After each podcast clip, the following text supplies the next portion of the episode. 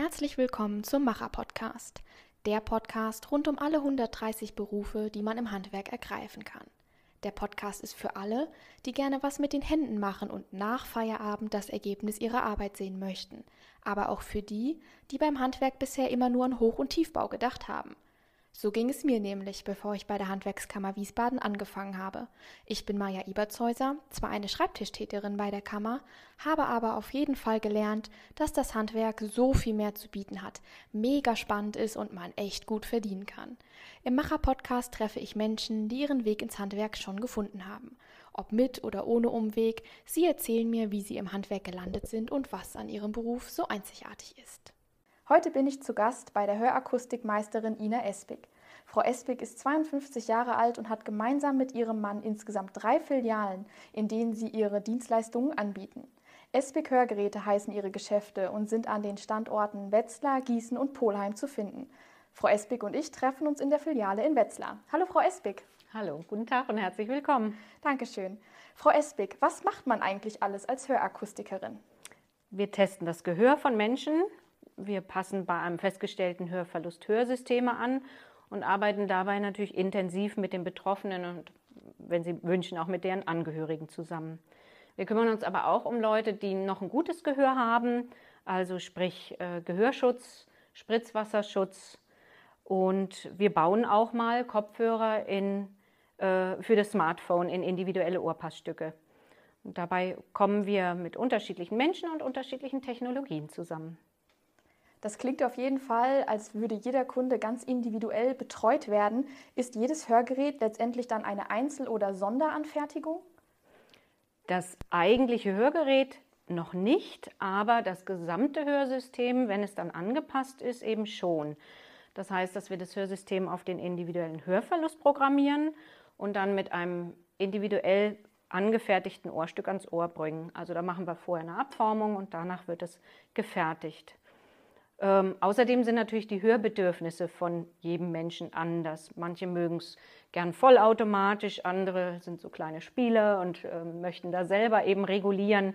Ähm, manche wünschen sich eine Anbindung an ihr Smartphone oder den PC. Und dann gibt es eben viele, viele Einzellösungen. Was meinen Sie genau mit einer Anbindung an das Smartphone oder an den PC? Hörgeräte sind heutzutage im Grunde genommen schon kleine Minicomputer und äh, sind zum Beispiel, wenn Sie eine Bluetooth-Spule drin haben, äh, auch fähig, äh, dann Dinge zu streamen. Also dass man wirklich das Telefonat von seinem Smartphone oder auch die Hörbücher, die Musik, die man auf dem Smartphone drauf hat, direkt in seine Hörgeräte streamen kann. Also wie so drahtlose Kopfhörer letztendlich. Genau. Und die dann außerdem noch den individuellen Hörverlust eben ausgleichen. Können diese Minicomputer noch mehr? Ja, durchaus. Äh, manche von denen haben zum Beispiel Lagesensoren, die dann erkennen, ob ich ruhig sitze und spreche oder ob ich mich bewege und spreche. Das kann zum Beispiel einen Unterschied im Übertragen von Sprache machen, wenn ich mit jemandem spazieren gehe und mich dabei unterhalte. Und dann gibt es dann noch die künstliche Intelligenz. Mit solchen Systemen werden wir in Zukunft die Zufriedenheit hoffentlich mit der Einstellung der Geräte nochmal erhöhen können. Und es geht so, stellen Sie sich vor, Sie sitzen im Café und dann wollen Sie sich entweder mit Ihrem Gegenüber zum Beispiel unterhalten oder Sie sitzen im Café und wollen einfach nur in Ruhe Ihr Buch lesen. Also das ist, das ist eine ganz unterschiedliche Hörintention und das kann das Hörgerät erstmal nicht wissen. Aber zum Beispiel mittels einer App, mit der der Hörgeräteträger sich dann seine Wunscheinstellung einstellen kann, kann das Gerät für zukünftige ähnliche Situationen lernen. Wir erhoffen uns damit, wie gesagt, eine höhere Nutzerzufriedenheit, aber auch die Möglichkeit, gerade für nicht so mobile Kunden oder auch in solchen Pandemiezeiten, hätten wir dann die Möglichkeit, Hörgeräte fein einzustellen, ohne dass der Kunde allzu häufig ins Fachgeschäft kommen muss. Also da gibt es viele, viele tolle Dinge. Wie groß ist so ein Hörgerät denn in der Regel? Klein und fast unsichtbar. Eigentlich wollte ich es noch äh, mal gewogen haben, wie schwer oder leicht so ein Ding ist. Also die sind wirklich heutzutage wirklich, wirklich klein. Was bedeutet das konkret? Haben Sie irgendwas, womit Sie das vergleichen können? Beispielsweise wie ein kleiner Finger oder? Nee, der kleine Finger ist eigentlich schon, schon viel, viel länger als ein normales Gerät, was ich zum Beispiel hinter dem Ohr trage. Wir, haben, wir unterscheiden ja zwischen den sogenannten hinter dem Ohrgeräten, wo wirklich die Technik hinterm Ohr ist, und das verschwindet hinter der Ohrmuschel. Also manchmal sieht das aus wie so ein Brillenbügelende, ja, also nicht, nicht viel größer. Und dann wird natürlich noch was ins Ohr geleitet über das Ohrpassstück. Ähm, wir haben aber auch Geräte, die im Ohr getragen werden, wie so eine kleine Erbse im Ohr, sage ich mal. Aber das kommt immer so ein bisschen auf den Hörverlust drauf an, auch auf die Größe des ähm, Gehörgangs, also auf die Anatomie und natürlich, ob der Mensch das Ganze dann auch handeln kann. Frau Espig, was braucht man denn für einen Schulabschluss, um Hörakustiker werden zu können? Ähm, also eigentlich reicht ein guter Realschulabschluss. Ähm, man sollte halt äh, schon in den naturwissenschaftlichen Fächern nicht ganz schlecht sein, sonst wird es einfach in der Berufsschule zu schwierig. Muss man selbst ein Hörgerät haben, um diesen Beruf erlernen zu können? Nein, das nicht. Aber umgekehrt ist es so, dass es tatsächlich einige Hörakustiker gibt, die Hörgeräte tragen oder vielleicht sogar ein, ein Cochlea-Implant tragen. Ein was? Ein sogenanntes Cochlea-Implant. Das ist ein Gerät, das ist ein etwas, wenn Hörgeräte nicht mehr ausreichen, wenn das Gehör im Innenohr so geschädigt ist, dass wir mit einem Hörgerät trotz hoher Verstärkung da nichts mehr erreichen können, gibt es ein Innenohrimplantat und mit dem kann dann gehört werden. Also außen sieht man ein Gerät, das sieht aus wie ein bisschen größeres hinter dem Ohrgerät. Ähm, die Übertragung ist aber eine andere bei, als, als bei dem Hörgerät. Ja, wie gesagt, es gibt auch Hörakustiker, die selbst so eine, ein Hörsystem tragen und äh, es trotzdem bis zum Meister geschafft haben. Aber es ist kein Muss für nein, diese nein, Ausbildung. Nein. Also was ganz spannend manchmal ist, ähm, wenn die Lehrlinge wirklich sich dann mal ein Gerät einstellen und ein eigenen Ohrstück mal am Ohr tragen, da muss natürlich dann die Verstärkung ganz vorsichtig, nur ganz leicht eingestellt sein. Aber dass man einfach mal mitkriegt, wie ist denn das überhaupt? Außerdem hören wir selber tagtäglich die Hörgeräte der Kunden ab. Wir horchen da rein, um einfach akustisch festzustellen, ob alles in Ordnung ist wird dadurch vielleicht auch so ein bisschen die Empathie, ich sage jetzt mal, geschult? Also dass man vielleicht auch ein bisschen empathischer mit den Kunden, die man hat, oder sensibler umgehen kann? Ja, doch, bestimmt irgendwie. Ja, ich meine, das macht die ganze Ausbildung und die ganze Erfahrung dann im Beruf, dass man da sensibler und empathischer wird. Ja.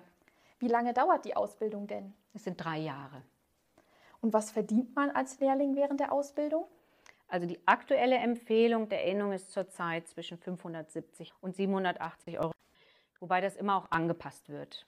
Außerdem zahlen viele Betriebe leistungsbezogen dann auch noch mal mehr, sei es durch Prämien oder ähnliches. Also sowas gibt es auch.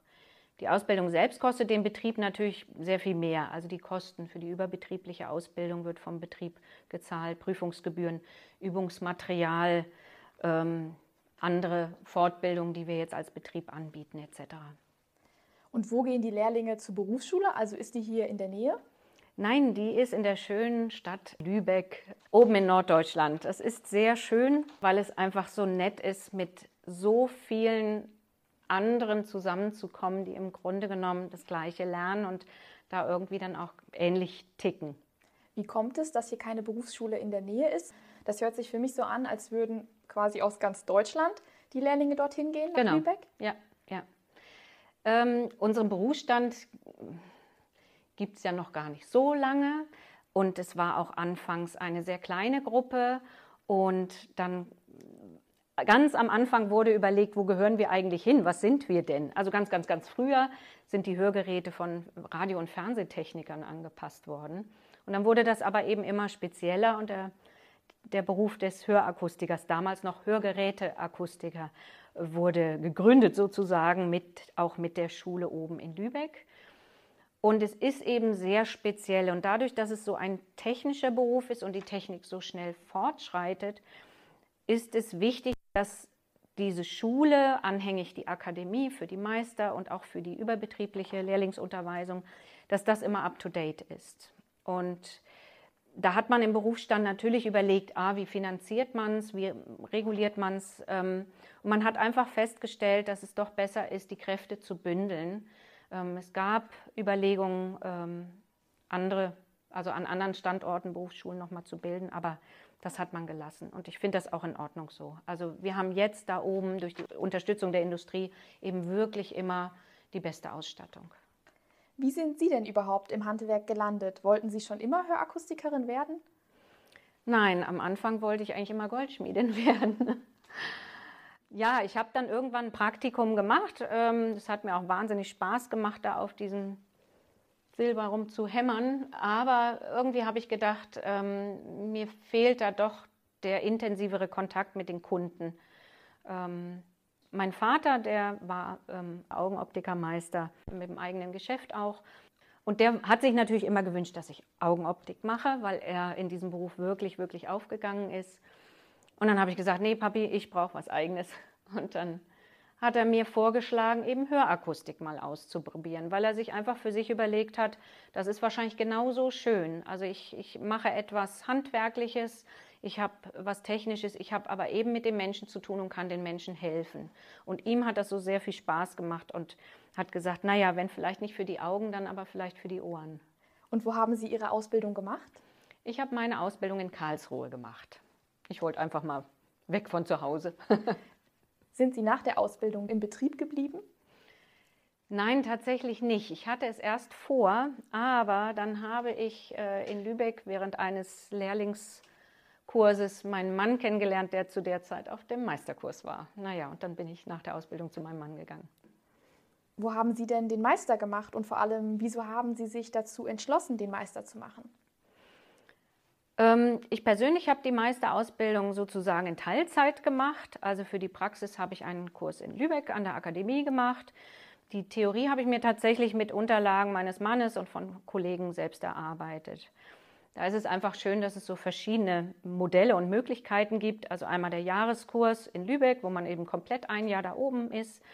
Teilekurse, Wochenendkurse in unterschiedlichen Regionen in Deutschland, sodass jede und jeder, der den Meister machen möchte, sich ein Modell aussuchen kann, was zu ihrer oder seiner Lern- und Lebenssituation passt. Warum habe ich den Meister gemacht? Irgendwie war es irgendwann selbstverständlich für mich, dass das noch kommen muss. Und wie kam es dann zu der Selbstständigkeit, in die Sie sich dann gemeinsam mit Ihrem Mann gewagt haben? Äh, das war eigentlich Wunsch meines Mannes, sage ich mal. Ähm, ja, äh, ich habe da mitgemacht, ohne viel zu überlegen. Äh, ich kenne es ja auch nicht anders. Ne? Mein Vater als selbstständiger Augenoptikermeister, ja, irgendwie war das für mich einfach eine Lebensform, die selbstverständlich war. Haben Sie sich im Bereich der Hörakustik auf etwas spezialisiert? Wir haben uns in vielen Teilen fort- und weitergebildet. Hm, so versorgt mein Mann zum Beispiel immer wieder erfolgreich Menschen, die unter Tinnitus leiden, also dieses Piepsen oder Rauschen im Ohr. Und er passt zusammen mit einigen Mitarbeitern speziellen Gehörschutz an, der am Lärmarbeitsplatz getragen werden darf. Ähm, können Sie kurz sagen, was ein Lärmarbeitsplatz ist? Ja, das ist ein Arbeitsplatz, wo nachgewiesen, also mit Messungen nachgewiesen, der Lärmpegel so hoch ist, dass er eben auf Dauer eine Hörschädigung herbeiführen würde. Und da muss dann Gehörschutz getragen werden, das wird ja dann auch kontrolliert.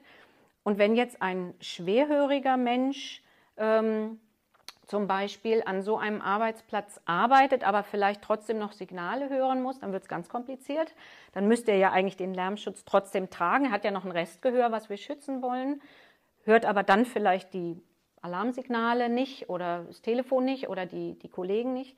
Da gibt es dann auch wieder spezielle Hörgeräte, eigentlich eins, ein einzig zugelassenes auf dem Markt für diese Lärmarbeitsplätze, die dann auf der einen Seite schützen, aber auf der anderen Seite gewährleisten, dass Warnsignale zum Beispiel gehört werden. Also auch nochmal ein ganz spezielles und spannendes Feld. Genau, und ich selbst arbeite schon lange in der PET-Akustik, das heißt, ich passe Kleinst- und Kleinkindern Hörgeräte an. Außerdem betreue ich ähm, seit zwei Jahren Kunden, die mit einem Cochlea-Implantat eben versorgt sind. Und jetzt mal ganz allgemein, also abgesehen von Ihrer Spezialisierung, wie alt sind denn Kunden in der Regel, die ein Hörgerät tragen oder die zu Hörakustikern kommen? Also bei uns haben die jedes Alter, dadurch, dass wir diese äh, PET-Akustik, also die Versorgung der Kleinst- und Kleinkinder auch haben. Ähm, ich weiß es gar nicht, müsste jetzt mal ausrechnen, was, der, was das Durchschnittsalter ist. Ist das 70? Ich habe keine Ahnung. Wir haben natürlich mit ähm, älteren Leuten viel zu tun, aber jede andere Altersklasse kommt bei uns auch rein. Hatten Sie schon einmal einen Kundenkontakt oder eine Situation, die Ihnen aus bestimmten Gründen im Gedächtnis geblieben ist oder an die Sie sich auch gerne erinnern? Da gibt es natürlich viele schöne Erinnerungen, wenn man Babys und Kleinkinder über die Jahre begleitet. Ne? Wenn die dann heute reinkommen, selber als erwachsene Personen, vielleicht sogar selber schon mit Kindern, das ist dann schon sehr schön. Dann hat man doch was richtig gemacht und war eben eine, vielleicht eine, hoffentlich eine gute Begleitung. Haben Sie bei Ihrer Arbeit ein Lieblingswerkzeug? Ja, tatsächlich sage ich immer, ich liebe meine schlauchweite Zange. Die Insider werden lachen. Ähm, ja, ähm, es gibt eben eine kleine Zange, mit der man einen kleinen Schlauch weiten kann, wenn man nämlich ein anderes Teil da nicht reinstopfen kann. Ohne schlauchweite Zange geht da nichts. Aber ganz im Ernst, super viel Spaß macht es, ähm, am Computer mit einer 3D-Maus unsere Ohrstücke zu modeln. Also die Abformungen, die wir individuell nehmen, die werden eben gescannt und dann sitzen wir vorm Computer und ähm, mit der 3D-Maus ähm, können wir uns dieses Stück eben wirklich von jeder Seite angucken, drehen und so weiter. Und mit der anderen Maus gehen wir dann durch das Programm und äh, ja, modeln und bestimmen, wie das Stück nachher aussehen soll. Wie wird dann aus diesem Scan das Hörgerät? Das, was wir fertig gemodelt haben, wird dann an eine Werkstatt, die einen 3D-Drucker hat, geschickt, die uns das printet und das Stück kriegen wir wieder und die Endbearbeitung machen wir dann noch. Also, dass wir es nochmal glätten, dass wir es nochmal lackieren und überprüfen, ob es so ist, wie wir es bestellt haben. Also ist in Ihrem Handwerk auf jeden Fall jede Menge moderne Technik zu finden. Ja, ja, unbedingt, ja. Was ist für Sie denn die Besonderheit am Hörakustikerhandwerk? Definitiv die Vielseitigkeit. Es wird nie langweilig. Zum einen, weil wir halt mit Menschen arbeiten aber auch weil der technische Fortschritt immer und immer voranschreitet. Wenn wir heute glauben, dass es irgendwas nicht geben könnte, dann ist das in einem Jahr wahrscheinlich schon auf dem Markt. Wenn Sie jetzt Werbung für Ihren Beruf machen sollten, was wären Ihre Argumente für eine Ausbildung zum Hörakustiker? Eben einmal diese Vielseitigkeit, aber natürlich auch eine gewisse Sicherheit. Gerade jetzt in diesen Zeiten sehen wir, wie wichtig wir sind. Sind wir doch als systemrelevant eingestuft. Und trotzdem haben wir recht angenehme Arbeitszeiten, sowas wie Schichtdienst oder Sonntagsarbeit gibt es bei uns nicht. Was sind für Sie denn die schönsten Momente und die größten Herausforderungen Ihres Berufes? Die schönsten sind die Dankbarkeit der Kunden. Und die größte Herausforderung ist die Ungeduld der Kunden. Aber auch die schnelle technische Entwicklung. Man muss halt immer am Ball bleiben. Haben Sie das Gefühl, dass Sie sich mit dem Beruf des Hörakustikers auch persönlich weiterentwickeln können? Auf jeden Fall. Also früher dachte ich immer, ich wäre in Mathe und Physik nicht so gut, bis ich dann in der Berufsschule erkannt habe, dass wenn ich weiß, wofür ich das lerne, durchaus Spaß daran habe. Und dann war ich auch gut. Ja, und das andere ist die Geduld. Also früher habe ich mich auch nie als geduldigen Menschen eingeschätzt und ähm, heute werde ich dann ganz oft von Kunden gerade dafür gelobt. Gibt es Vorurteile gegenüber dem Handwerk oder auch speziell Ihrem Beruf, mit denen Sie gerne mal aufräumen möchten? Wir haben nicht nur mit alten Leuten zu tun, Hörgeräte sind nicht immer prothesenbeige und Hörgeräte machen nicht alt. Also nicht verstehen und nicht mehr mitreden können, das macht alt. Sie haben gerade gesagt, Hörgeräte sind nicht immer beige. Ähm, was meinen Sie damit konkret? Also kann man da die Farben von dem Hörgerät aussuchen? Ja, also wir haben so viele Möglichkeiten heutzutage, dass man wirklich die Geräte, wenn man es jetzt gern ähm, eher unsichtbar haben möchte, wirklich an die Haarfarbe anpassen kann. Da gibt es dann so schicke Farben wie Champagner oder Mokka, Cappuccino. Äh, das sind dann unterschiedlich schöne Brauntöne in matt oder in glänzend. Da haben die Hersteller also wirklich ein richtig großes, eine richtig große Farbenpalette. Man kann es aber auch auffällig und bunt machen, ähm, was natürlich dann auch Spaß macht, ne? wenn man dann irgendwie ein wirklich ein tolles blaues Gerät hat. Jetzt neulich hatten wir einen HSV-Fan, der war super glücklich dass wir also ein Gerät in Blau mit weißer Batterielade hatten und ähm, irgendwo war auch noch ein schwarzes Element, also es passte perfekt. Also Kundenwünsche werden auf jeden Fall auch erfüllt. Natürlich. Die Ohrstücke kann ich auch noch bunt machen oder einen Strassstein reinsetzen, also alles möglich. Wenn unsere Zuhörerinnen und Zuhörer sich nun für den Beruf interessieren und sich vorstellen könnten, Hörakustiker zu werden, welche Eigenschaften sollte man dafür mitbringen? Man sollte ein offenes Wesen haben. Man sollte nicht menschenscheu und nicht zu introvertiert sein, sonst wird es schwierig, glaube ich. Eine gewisse Feinmotorik zu besitzen wäre auch ganz gut. Alles andere, denke ich, kann man lernen. Frau Espig, bitte vervollständigen Sie diesen Satz. Handwerk ist für mich die cleverste Art, einen Beruf zu erlernen und auszuüben. Können Sie das noch ein bisschen erläutern? Ach, ich finde einfach dieses duale System, also gerade im Handwerk, genial.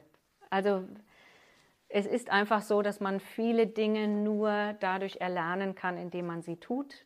Das sehe ich immer wieder, wenn dann ähm, Studenten der Hörakustik zum Praktikum kommen und feststellen, dass meine Lehrlinge viel mehr machen können als sie, die eben das nur theoretisch äh, gelernt haben bis dato. Also die praktische Komponente ist für Sie persönlich auch sehr, sehr wichtig. Ja, ja, das ist auch das Befriedigende, ganz klar. Damit nähern wir uns dann jetzt auch schon dem Ende des heutigen Gesprächs. Und damit ihr zu Hause, liebe Zuhörerinnen und Zuhörer, noch einen persönlicheren Eindruck davon bekommt, wer Frau Espig eigentlich ist, kommt hier noch unsere Blitzfragerunde. Sind Sie bereit? Ja. Was war Ihr schönster Urlaub? Oh, das ist schwer zu sagen. Mm, ich fand aber, glaube ich, den Urlaub in Paphos auf Zypern ganz toll. Ein Hotel in Laufnähe zu den Ausgrabungsstätten und somit eine perfekte Mischung aus sich verwöhnen lassen und spannender Kultur. Welche Ratschläge würden Sie sich rückblickend geben, wenn Sie an die Zeit denken, in der Sie sich für einen Beruf entschieden haben, also Ihre Berufswahl getroffen haben? Reinschnuppern. Berufswahl ist so schwer und man weiß eigentlich erst wirklich, ob es zu einem passt, wenn man mal eine Zeit lang da mitgemacht hat. Wer sind Ihre persönlichen Vorbilder? Hm. Ich bewundere Angela Merkel, die ein wahnsinniges Arbeitspensum schafft und uns viele Jahre durch eine schwierige Zeit geführt hat. Sie ist dabei als Wissenschaftlerin so strukturiert. Ich wäre schon längst in so einem Job zerbrochen. Dafür bin ich viel zu emotional. Ja, und Martin Luther King, der trotz so vieler Bedrohungen und Inhaftierungen an seiner Idee festgehalten hat. Wenn der Tag 25 Stunden hätte, wie würden Sie die zusätzliche Stunde verbringen? Im Moment würde ich, glaube ich, noch eine Stunde länger spazieren gehen. Am liebsten bei Sonne. Frau Espig, ich bedanke mich dafür, dass ich heute bei Ihnen sein durfte und für die Einblicke, die Sie uns in Ihr Handwerk und Ihren Beruf gewährt haben. Dankeschön. Gerne. Und damit ihr, liebe Zuhörerinnen und Zuhörer, keine Folge vom Macher Podcast mehr verpasst, abonniert uns doch auf Spotify, Apple Podcasts und Soundcloud. Den sozialen Netzwerken der Handwerkskammer Wiesbaden könnt ihr folgen, um Einblicke hinter die Kulissen zu bekommen. Und wenn ihr Wünsche oder Anregungen für die kommenden Folgen habt, dann schreibt uns gerne eine Mail an podcast.hwk-wiesbaden.de. Bis zum nächsten Mal beim Macher Podcast.